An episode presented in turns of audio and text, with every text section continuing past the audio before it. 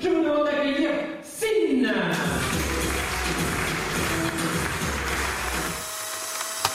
Cette semaine, la ministre Roselyne Bachelot était à Nancy. Alors oui, je dis juste ministre, car comme elle a été déjà ministre de l'écologie et du développement durable, de la santé et des sports, des affaires sociales et de la santé, et maintenant ministre de la culture, je crois qu'on peut dire que c'est une ministre tout court. Roselyne, elle a un autre niveau, elle a fini le jeu. C'est le Cristiano Ronaldo de la politique. Même si elle gagne plus rien, elle restera dans la légende. En fait, elle a intervenu auprès des jeunes pour les encourager à fréquenter de nouveau les lieux de culture dont le cinéma, après la crise sanitaire. Et ça résonne avec une de mes expériences là-bas. Il y a quelque temps, j'ai visité Nancy, et en arrivant à la gare, j'ai vu un article de presse qui expliquait qu'une lettre du Titanic avait été mise aux enchères et ne trouvait pas d'acheteur.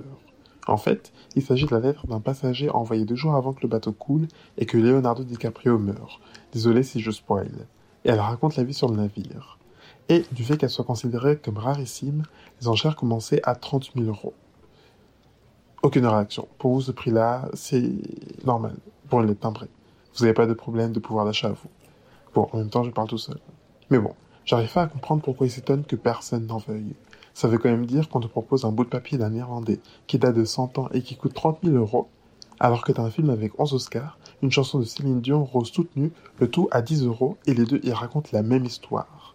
Et selon cet Irlandais, apparemment, il y avait bien de la place pour deux sur la planche. Et donc Jack ne devait pas mourir. Donc voilà, si vous pouviez nous rendre Jack et prendre la Reine des Neiges, euh, ce serait cool. Et voilà, je crois que je suis, vous laisser sur ça, cool. Si vous appréciez le projet, pensez à l'exprimer en lui donnant la note maximale sur Apple Podcast et ailleurs, et en en parlant autour de vous. Vous pouvez aussi me rejoindre sur Instagram. Merci de votre écoute et à bientôt dans la Minute Douce.